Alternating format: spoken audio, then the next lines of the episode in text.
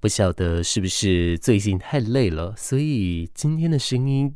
总觉得好像状态不是那么的好哦，都一直锁喉锁喉的，希望大家就别太见怪了哦。欢迎你来到玻璃星球，我是马士，在周末的晚上，我在空中陪伴大家了。当然了，我们一直以来呀，都在节目当中关注着很多的社会议题，那尤其对关于精神健康跟心理卫教这件事情，我们更是做的不遗余力哦。今天呢，我在空中想跟大家分享，就是我无意间看到了一个报道，他就是讲说啊、在美国的老师也有 Blue October，那是忧郁十月哦。但当然，详细的一个状态是没有办法看得非常清楚的。只是说呢，这就激起了我的好奇心了，我就去找了一些相关的研究，结果我发现，不论是美国还是英国，他们都发现呢、呃，在十月。还有在每个礼拜的礼拜二的时候，都特别容易会有人去诱发出了忧郁情绪出来，这又是为什么呢？等一下子我们在今天的节目当中会针对这件事情来跟你做一点探讨哦。好，那在节目的最一开始，当然还是要跟你聊聊我这礼拜过得怎么样。如同刚刚我在前面一开头所说的，忙忙忙忙到翻了。当然，我相信这个世界上有很多人比我都还要忙，甚至有很多人是比我都更辛苦的。所以我的东西对他们来说根本就是小巫见大巫。只是说，我觉得可能还是要参考，像是说每一个人他的耐受性并不一样吧。那我就是在想了，到底为什么我平常不是呃看似上做的事情也就那一些吗？怎么会这么这么的累呀？结果我发现了，原来我在不管是画带的剪辑，就是像比方说平常访问的时候，总是有一些呃档案要来做剪辑嘛，还有像平常生活当中要做的事情，很多很多都像手工业一样，要花非常非常久的时间，精神也要高度的专注，而且要耗非常长的时间，难怪我会这么累。然后啊，不知道大家有没有在收听城市说书？我不是都跟阿成会搭档吗？我们前几天就在讲说，好想要就是一次呃放假放个五六天，然后好好的休息一下哦。因为我跟阿成，我们都是一直不断的在做节目，我们都一直在发现生活当中新的题材。我觉得这件事情是非常有趣的，因为自从我当了呃可能是做了 DJ 这个行业，或者是我开始投身艺文事业的时候。我就知道，我其实我可能没有所谓的假日。我即便假日我在休息，我在看电影，我在看剧，可能我都还是要花一部分的脑袋去思考一些东西。结果呢，思考久了，诶，我发现反而有可能，诶，像我最常分心的是什么事呢？比方说在追剧或是看电影的时候，我最常注意的就是它的配乐，我会去听它的配乐从什么时候开始下。到哪里？为什么它要这么下？以及它大概会有几层这样子哦，真的是有一点职业病。但是有趣的是，我不会做音乐，就是我并不会使用这电脑编曲啊什么的。可是我的专长就是我很能找出。一些搭配的音乐来跟这一些档案，来跟这些主题去做相呼应，我觉得这一点可能跟我过往的一些既往训练有关吧，所以我很容易去找到一些很符合的一些旋律，让它可以。在这些档案里面发挥出了一些加分的效果，所以有可能是这样，所以我看剧的时候我都没有办法专心了，怎么好像有一点点累呢？那你自己呢？你自己平常放松的时候你会做什么？那会不会跟我一样，会一个不小心就跑出了工作脑出来了呢？其实不只是工作脑哦，我觉得不知道为什么在进入十月之后。我特别特别容易想起我过往那些很不快乐的回忆，那这些回忆他们的共同点就是，他们都会让我心里产生惧怕跟胆怯，还有一个最大最大共同点就是我并没有好好的善后这一些回忆，也就是说，那些当下呢，其实它是不是一个善果？那这十月的时候，我不知道为什么就很长很长想起来哦，就是就搞到我自己心情都非常非常不好的。但是我也没办法，因为我现在还是要做一些别的事嘛，所以我不能让这个情绪影响我这么久，所以我就有点像是强压住这一些情绪，那就导致于后来的伤害就跑到我身上了，就像我们以前讲的。去敏感化这件事情，伤害最后就会反噬到自己身上了。所以我现在其实有一点是这样的状况。可是我觉得好处想，我至少有意识到我正在去敏感化这件事情，所以意识到了，或许我可以想办法来找个方式。来将它解决了哦。讲到说，在十月的这个部分，那刚刚我们在节目前面提到的啊，美国的教师有一个 Blues October 啊，那这个呢，其实详细来说怎么样，我并没有办法确定。但是因为十月通常是各个地区在做季节转换的地方，那因为北半球的国家又是属于比较多的嘛，像不管英国、美国这些，呃，有做一些我们很常看到的研究的地方，他们就特别就是在十月的时候开始进行秋冬的一些转换哦，所以就很容易出现了季节性忧郁这一件事情，所以可能十月。会让人家心情特别不好，有可能是因为这样。那也的确，你看，像我们从十月八号，我们经过了寒露之后，呃，我就开始感觉天气越来越冷。然后呢，以前呢，我只要很累的时候，我就会散步，我就会去走路，然后听一点音乐，让自己的心情平复一下，或者是把一些一些烦恼啊，一些很难过的思绪，都把它做个爬梳。结果最近这一两个礼拜，我一边走，一直走。一边走一边难过着，也不知道为什么哦，总是觉得说好像有那么一点的无力呀。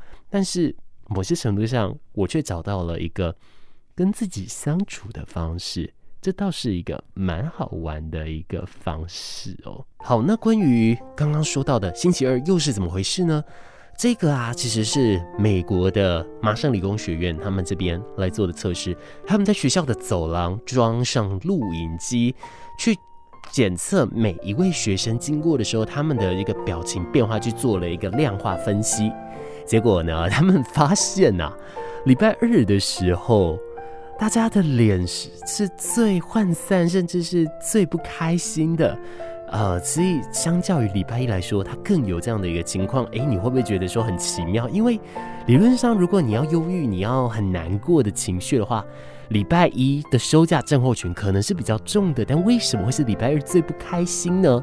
其实麻省理工学院他们得出了一个这样的结论，他们发现呐、其实因为礼拜一它就是完全沉浸在那样子的一个休假情绪当中，但是礼拜三呢，通常就是你。回神日，你就会觉得说已经到了礼拜三，再撑一下就可以好好的做事，而且身体也已经比较习惯工作模式了。那礼拜四、礼拜五就是 happy 模式了哦。那周六、周日放假模式、周末模式，但是礼拜二呢，它卡在中间，所以他们有人说礼拜二是一个，它可以是一个什么，也可以什么都不是。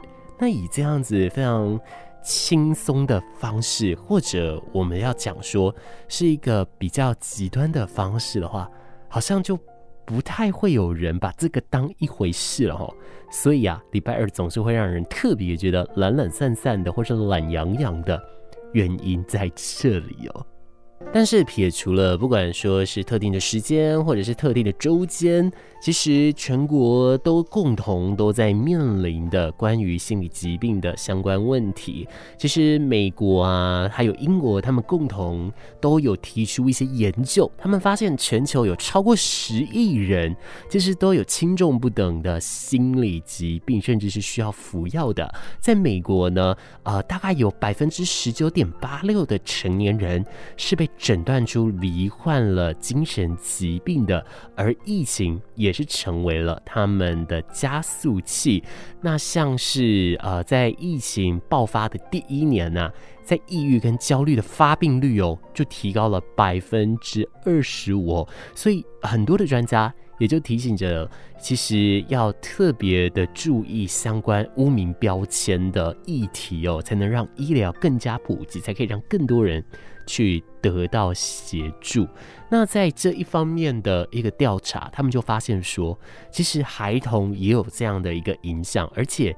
疫情可能是加速的，因为疫情使他们更容易感受到担忧，甚至呢感受到孤立，甚很有可能会有一些像是酒精或是药物滥用的情况出现哦，所以让孩子们跟别人的相处越来越少，那可能他花在网络上的时间越来越多，那就会间接导致成了网络成瘾。那其实网络成瘾，我相信各个世代都有，但是在比较年轻的青少年，在他的前额叶还没有完全发展完成的时候，他就在开始去碰触到这些网络科技啊等等的。其实，在过量的状态来说的话，对于他们的精神是非常的消耗的。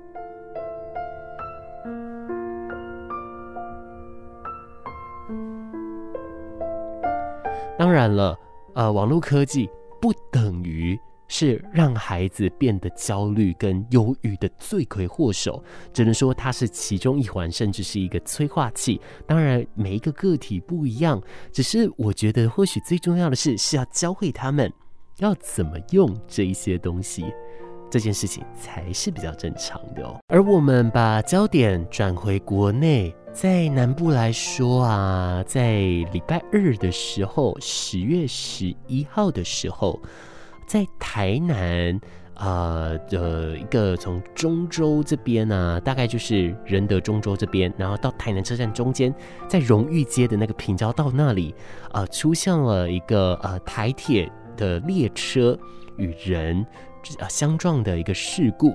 那根据报道。上面就讲到说，这个呃死者他其实是有很严重的一些精神问题的。那但是详细怎么样，我们不去探究，主要就是告诉大家，其实，在精神状况这件事情，有非常非常多人他是被得到不平等的对待，甚至他是没有一个好好的。去被人家重视的，像我自己，我在一些啊、医院呢、我有的时候我去精神科医院，我在候诊的时候，我有一组的看起来应该是妇女，他们让我的记忆非常的深刻，因为看起来是那位女儿，她大概应该是三十几岁左右，那她其实看起来，我觉得。她的症状是非常严重的，她有很多没有办法自我控制的，很像是帕金森氏症的一些肌肉颤抖，甚至有一些呃没有办法控制自己的一些行动哦。但是他的父亲其实并没有很直接的去体谅，他是用相当情绪勒索的方式，比方说，呃，我带你来，我很累。或者是说你很奇怪啊，拼命的一直谩骂等等，搞得整个候诊区全部都是他们的声音。当然也是有人出面阻止的，只是似乎总是没有办法太呃完整的去避免这一件事情哦。其实我就借由这个例子跟大家来提醒到，我自己身边我就有看到。这样的一个状况，那更遑论社会上更多更多的角落，可能这样子的事情正在你我身边上演，只是这个上演的时候，多半大家是看不到的。而另外在看不到的一个状态，还有一个东西也是看不到的，也就是在台湾的我们的这健保资料啊，会发现我们的台湾人很常使用安眠药，这个领药的比例是非常非常高的。可是，透过健保资料来看哦，部分的家医科、内科等等非精神科诊所所开立的安眠药比例，其实高于一些精神专科的诊所和医院哦。甚至呢，也有像是公司或者是家眷啊一起呃拿药的情况哦。那医师强调呢，基本上这样的情况当然会有，可是这是基于全人照顾。避免病人奔波，另外在呃可能再去别的地方挂相关科啊等等，然后造成可能交通上的不便，甚至是有一些外出的风险等等哦。所以经过评估之后，才开药，而且都会进行适当的卫教，以非药物的方式来进行改善。像这样子一个比例，其实有多高呢？在这个比例啊，啊，各个医疗院所它申报安眠药的剂次是两千八百五十二万人次哦，其中呢，诊所占了百分之四十五最高，而在这里面。开立的前三高的，当然第一个精神科占了百分之三十二，加医科占了百分之二十四，而内科则占了。百分之十七。那像这个，我身边的朋友就有相关经验了。他自己本身是一个身体体质比较不好的人，那长期他有一些胃肠的问题哦。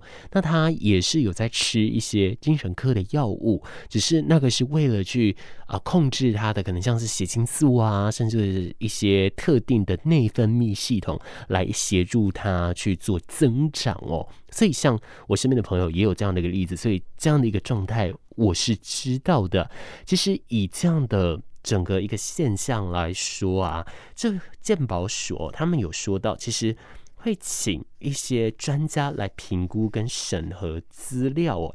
如果患者有忧郁相关的精神疾患或是相关症状，曾开立记录的话，为了避免他分科挂号不方便。他就会进行相关药物的开立。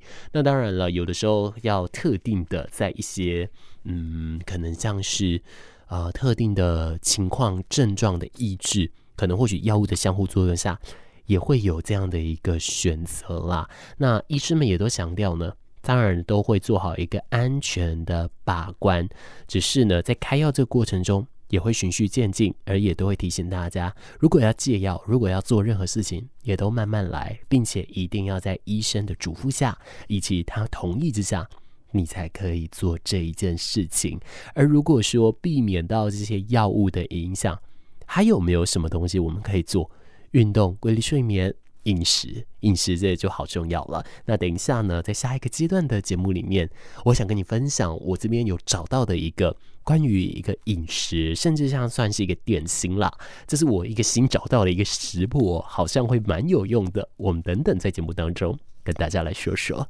其实说起歧视，或者是说起一些社会弱势，我想很多多元性向的人在这一方面也都要寻找自我的认同，而在这件事情上也常常会受到社会上很多很多的不谅解。但总是要跟大家说这些。就只是一个过程，那我也希望未来我们都可以不用再经历这些过程。送上张惠妹的《彩虹》，而在今年十月底，在台北也要登场的关于同志大游行的部分，我想详细的资讯你也可以多做参考了。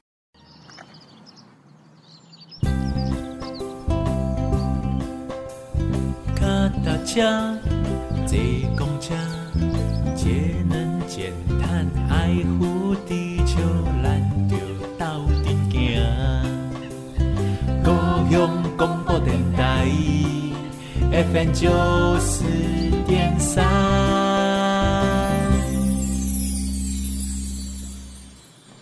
今年 The Takara 也会登场演出的林沂所带来的作品《忧愁》，也就是忧愁的意思了。欢迎你持续的收听玻璃星球，这里是 FM 九四点三 AM 一零八九，我是马士。我总觉得我今天晚上好像特别特别的亢奋，但不知道为什么哈。明明呢，在玻璃星球应该是要在更温暖、更柔和的一个声音，但总觉得今天这个。声音特别有朝气。好了，没关系啊，我们偶尔换一个风格也是不错哦。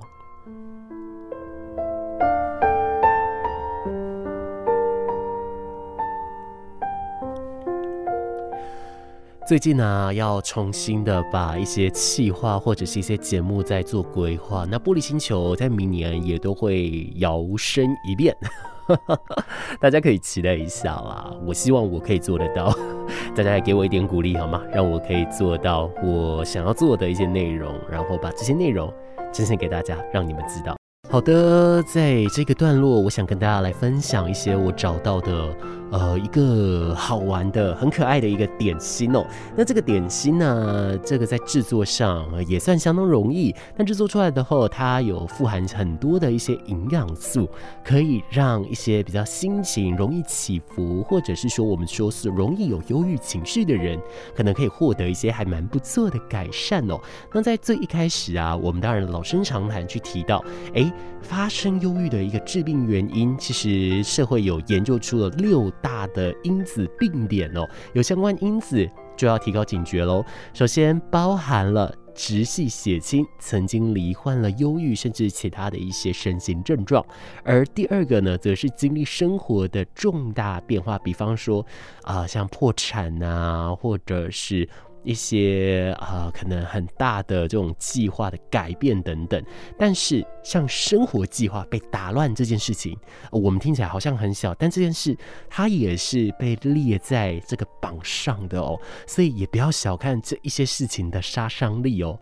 那再来第三个就是经历了创伤事件或压力事件，比方说亲人去世，或是目睹一些比较凶残的场合哦，就像我最近才看到一个报道。就是有人讲到说，啊、在国外，在欧洲，有一位十七岁少女，她目睹了恐怖组织在地铁的扫射攻击。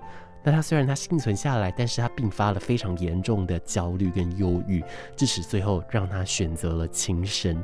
这也是一个非常遗憾的一个结果。但从这边也是提醒大家，经历了这一些创伤事件，对于一个人的。一个危害，尤其他的心理健康伤害是非常大的。而另外呀、呃，像第四个这病点哦，包含了服用的特定药物，以及一些啊、生理的疾病原因，像包含了癌症、中风、慢性疼痛这一些，都有衍生忧郁症的几率。甚至饮用成瘾性的物质，包含了酒精，还有香烟，这些通通都是很容易引发忧郁症的致病因子哦。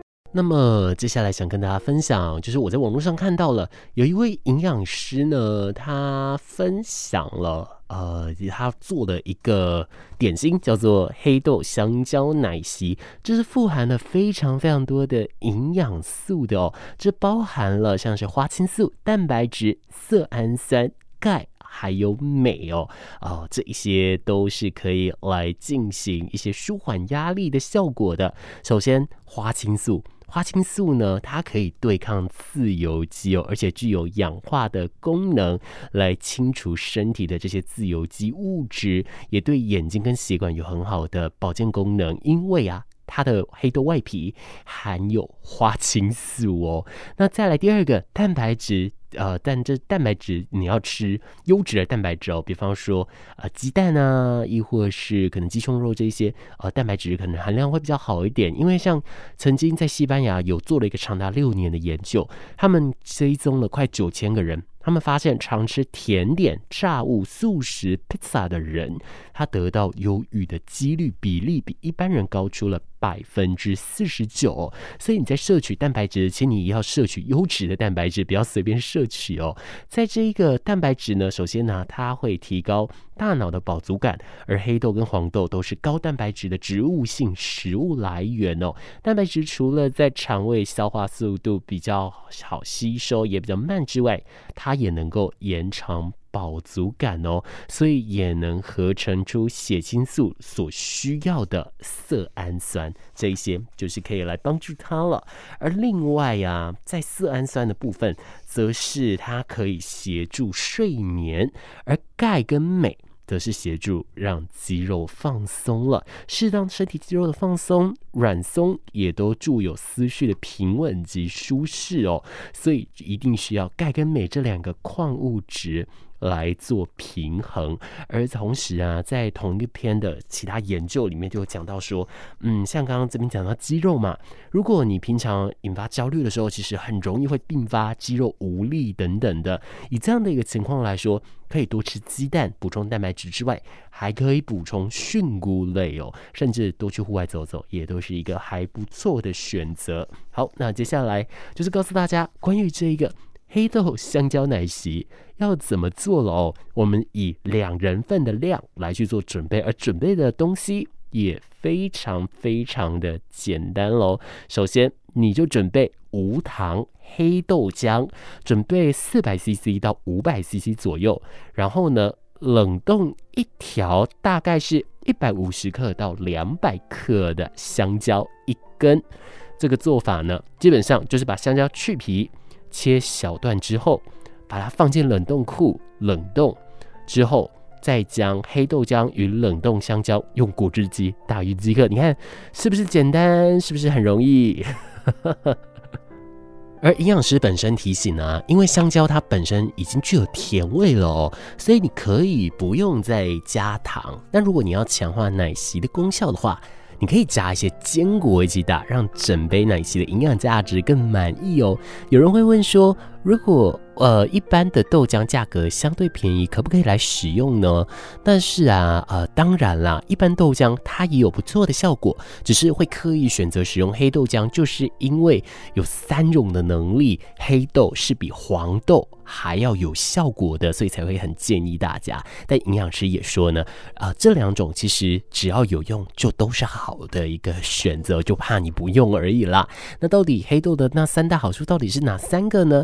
首先呢、就是关于了抗氧化，再来就是叶酸以及相关基因改造的风险哦。首先来看到了啊、呃，这个关于抗氧化的一个部分喽。它除了花青素之外，黑豆的贝塔胡萝卜素的含量也是非常高的哦。所以黑豆的这个抗氧化的能力来说呢，比黄豆还要高。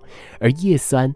则是可以提高身体的修复力，而黑豆也是富含叶酸的食物之一。那么叶酸它又是红血球、核酸和核蛋白合成所需要的材料，在肌肉生成、细胞修复扮演非常重要的一个角色哦。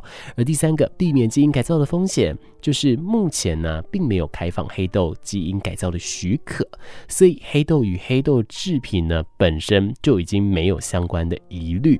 所以相关的争议就会比较少一点。那当然了，每一个人在乎的点通通都不一样，选择你所喜欢的口味，我想这就好了。你看这个，嗯，我自己这样一边看，我都觉得我好想喝哦。讲一下，下节目就来去打一杯。哎，不对啊，我家没有果汁机啊，我买一个。春夏秋冬，大江空中，家己相作伴。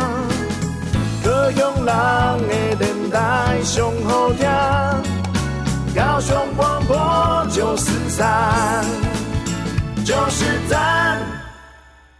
节目到了最后，该跟你说再见了。希望今天的准备内容你还喜欢，也希望对你有所帮助。我们就相约下一次在空中。再次的相见，节目也交给下一阶段的主持人，我们以后见。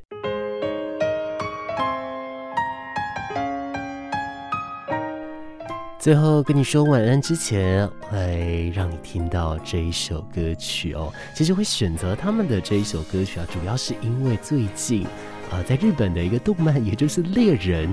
他终于要复刊了哦，好多人都一直在等着这相关的一个结局。